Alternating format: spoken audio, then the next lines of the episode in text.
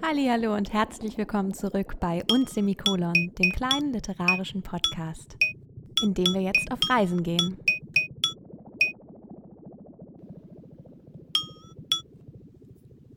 Mount Fuji in meiner Hand von Julia Veitz Am letzten Tag meiner Reise bin ich dem Meister ganz nah.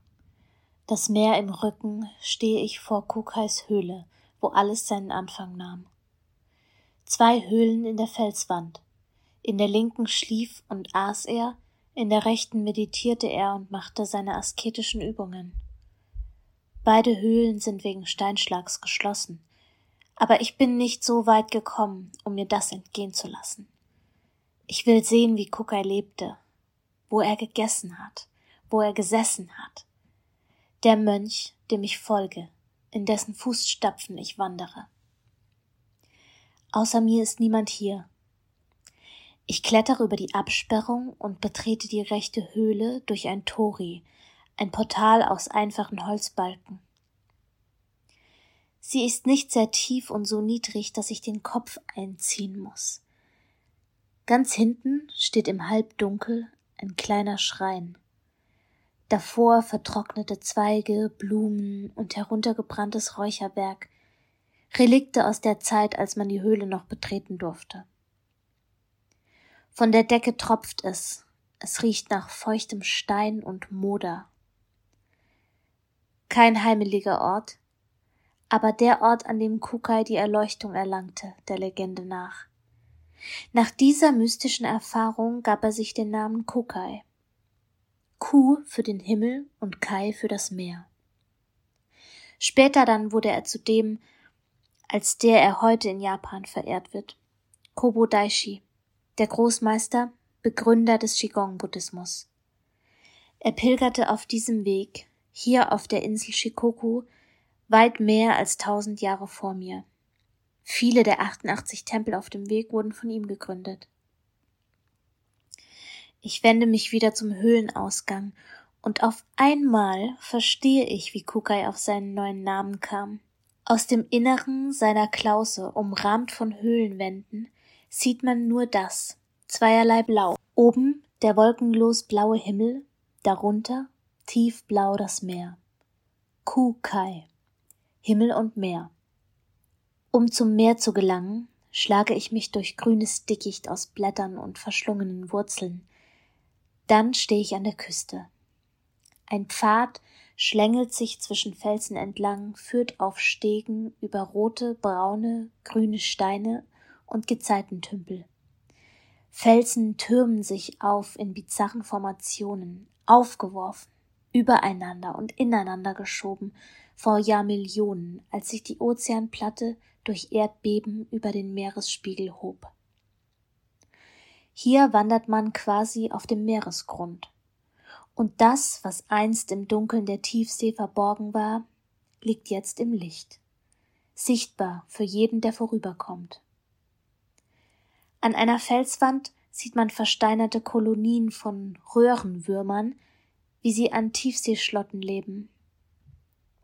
Auf der Felsplatte darunter hat sich Wasser in runden Becken gesammelt. Ein Schild weist sie aus als Kukais Bathing Ponds, wie schön. Hier also hat er sich gewaschen. Ich muss lachen. Ich kenne das schon. Kukai ist überall, allgegenwärtig.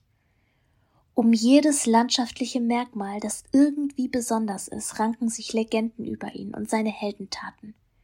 Hier ließ er eine Quelle entspringen, da grub er einen Brunnen, nur mit seinem Stock und in nur einer Nacht. Unter diesem Baum hat er geschlafen.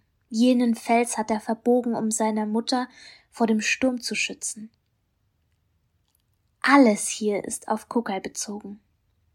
Wie in einem Traum, in dem alles, auch das skurrilste Detail, auf einen selbst zurückweist. Ist das ein Traum? Bin ich in Kobo Daishis Traum gelandet? In vielen Tempeln sieht man eine Statue von ihm im Hof stehen, mit Grünspan bedeckt, überlebensgroß. Den Blick In die Ferne gerichtet steht er da in seinem Mönchsgewand, eine Tasche über die Schulter geschlungen. In der einen Hand den Pilgerstab, in der anderen Gebetskette und Essensschale. Der Kopf ist kahl rasiert, den runden Strohhut trägt er auf dem Rücken. Stock und Hut trage ich auch, aber damit enden die Gemeinsamkeiten. Auf Augenhöhe mit Kukais Zehen betrachte ich die Sandalen, in denen Kukais Füße stecken. Aus Stroh geflochtene Sohlen mit Schnüren an den Fuß gebunden. In diesen Schuhen ist er gewandert über Stock und Stein, in den Bergen herumgeklettert bei Wind und Wetter. Jetzt, am Ende meiner Reise, erscheint es mir noch unglaublicher als zu Beginn. Wenn man ihn so sieht, auf seinem Sockel, vergisst man auch, wie jung er war. Gerade einmal neunzehn, als er begann, als wandernder Asket durchs Land zu ziehen. Ein bartloser Junge, der von Tempel zu Tempel pilgerte. Seine Mutter, die sich Sorgen machte, besuchte ihn bei mehreren Gelegenheiten. Damals war es Frauen noch verboten, die Tempel zu betreten. Doch Kokai änderte diese Regel flugs, damit seine Mutter, die vor dem Tor stand, eintreten durfte. Was Kokais Mutter ihm wohl mitgebracht hat? Lob oder Schelte? Die stolze Kunde, dass sein Ruhm schon bis in die Heimat gedrungen sei? Kokais Lieblingsleckereien, den weiten Weg zu ihm getragen in einem Körbchen? Oder den leisen Vorwurf, dass er sich gar nicht mehr zu Hause blicken ließe? Ich folge dem Pfad bis zur Spitze des Kaps. Er endet an einem Strand bedeckt von schwarzen und weißen Kieseln. Ich klettere auf einen Felsen, der weit bis ins Meer hinausragt. Balanciere mit zitternden Knien auf dem schmalen Grat, der scharf gezackt ist wie ein Drachenrücken. Setze mich auf den Kopf des Drachen und lass die Beine baumeln.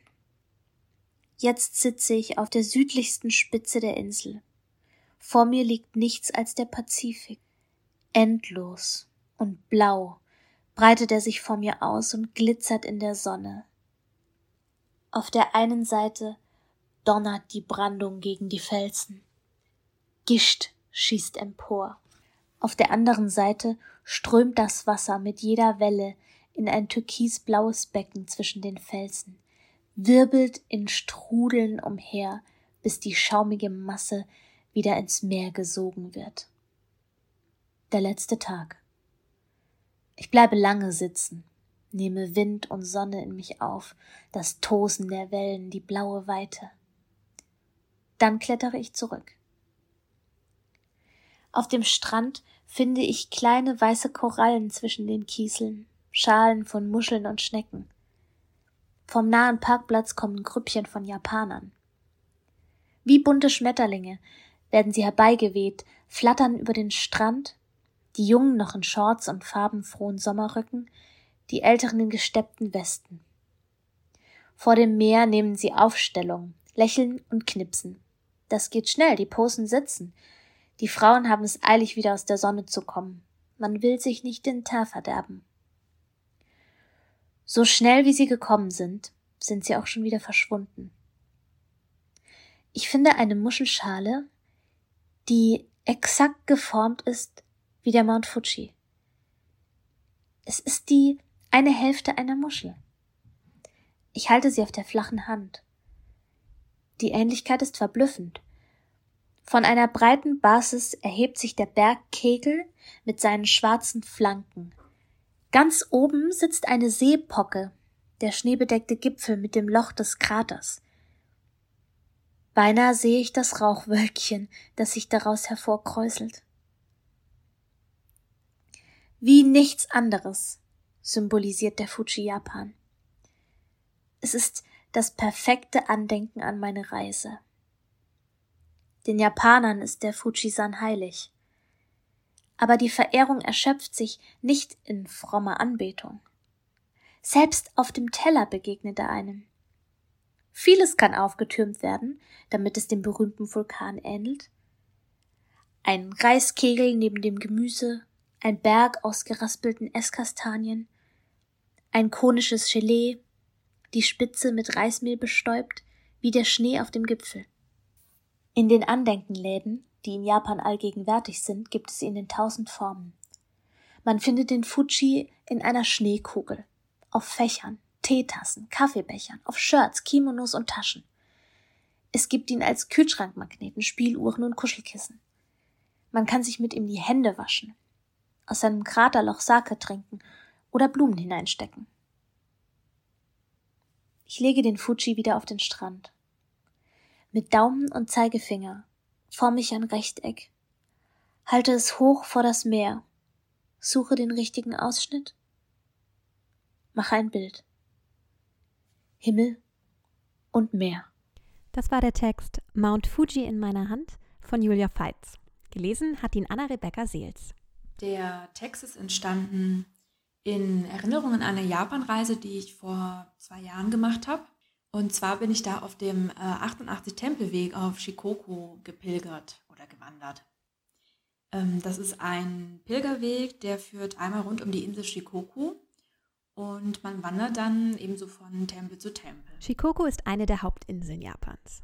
Sie ist zwar die kleinste, hat aber trotzdem noch eine Fläche von 18.806,36 Quadratkilometern. Das ist also kein Kurztrip, da einmal außenrum zu pilgern und wahrscheinlich auch eher etwas zeitaufwendiger, oder?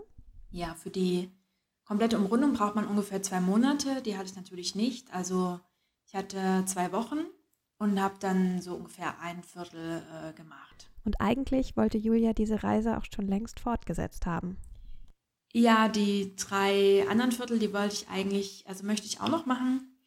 Und das nächste Viertel war für diesen Herbst anvisiert. Ähm, da wurde jetzt leider natürlich nichts draus, aus den bekannten Gründen. Naja. Allein beruflich hatte Julia allerdings auch vorher schon in Japan zu tun und somit war das nicht ihre erste Reise, aber eine ganz andere. Ähm, die Reise war sehr besonders, äh, vor allem weil ich da mal so im ländlichen Raum in Japan unterwegs war, also abseits der Großstädte.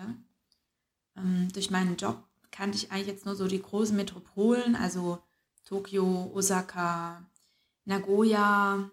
Und das war dann schon nochmal anders. Und nicht nur geografisch unterschied sich dieser Japan-Besuch von den vorherigen. Also ich bin viel mehr in Kontakt gekommen mit den Leuten. Und die Leute waren unglaublich freundlich und hilfsbereit. Also das hat mich wirklich umgehauen. Und auch das Pilgern an sich hat seine besonderen kleinen Momente. Ähm, man bekommt auch als Pilger jeden Tag kleine Geschenke, also Ossetai nennt man das. Hm, das sind Kleinigkeiten, also mal so eine Frucht frisch vom Baum oder kleine Süßigkeit oder irgend sowas, aber es macht es natürlich auch irgendwie besonders. Ja, und Julia reist eben nicht nur gerne, Julia reist beruflich als Flugbegleiterin. Ähm, der Job ist wirklich mein Traumjob. Also Job und ich, wir haben uns da irgendwie gefunden. Im Grunde hat sie damit einer ihrer großen Leidenschaften mehr Platz eingeräumt und mit einem mutigen Schritt ihr Leben komplett umgekrempelt und das Reisen auch beruflich zur Priorität gemacht. Ja, äh, Reisen war schon immer sehr wichtig für mich. Ähm, privat bin ich schon immer viel gereist. Aber äh, wie das so ist, also wenn man im Beruf steht, ähm, ja, mehr als eine große Reise im Jahr äh, habe ich ja nie geschafft und das war mir dann irgendwann zu wenig und dann habe ich überlegt, äh, was kann ich so, ja, was kann ich tun und ähm, dann habe ich mich bei Lufthansa als Flugbegleiterin beworben und ja, also jetzt bin ich seit sechs Jahren ähm, bei Lufthansa. Und seit sechs Jahren reist sie mit der Lufthansa um den gesamten Globus. Mm, meine Lieblingsziele sind ja eigentlich äh, ganz Asien, äh, Südamerika, da vor allem Buenos Aires, ähm, Kanada, da vor allem Vancouver. Aber ich fliege auch sehr gerne in die USA. Hm, ja, und Europa ist auch sehr, sehr schön. Natürlich ist das nicht immer nur einfach und lustig, sondern bringt auch Verantwortung und eben auch Arbeit mit sich. Ähm, der Job ist anstrengend. Also wir fliegen viel durch die Nacht und der Jetlag natürlich. Und trotzdem, sagt Julia. Aber für mich werden die Nachteile mehr als aufgewogen durch die vielen Vorteile.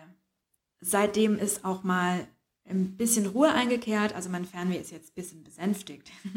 Aber seit März diesen Jahres ist natürlich auch dieser Job ein ganz anderer. Also ich bin in Kurzarbeit und ja, ähm, das Flugprogramm ist sehr stark eingeschränkt, natürlich durch die ganzen Reiserestriktionen.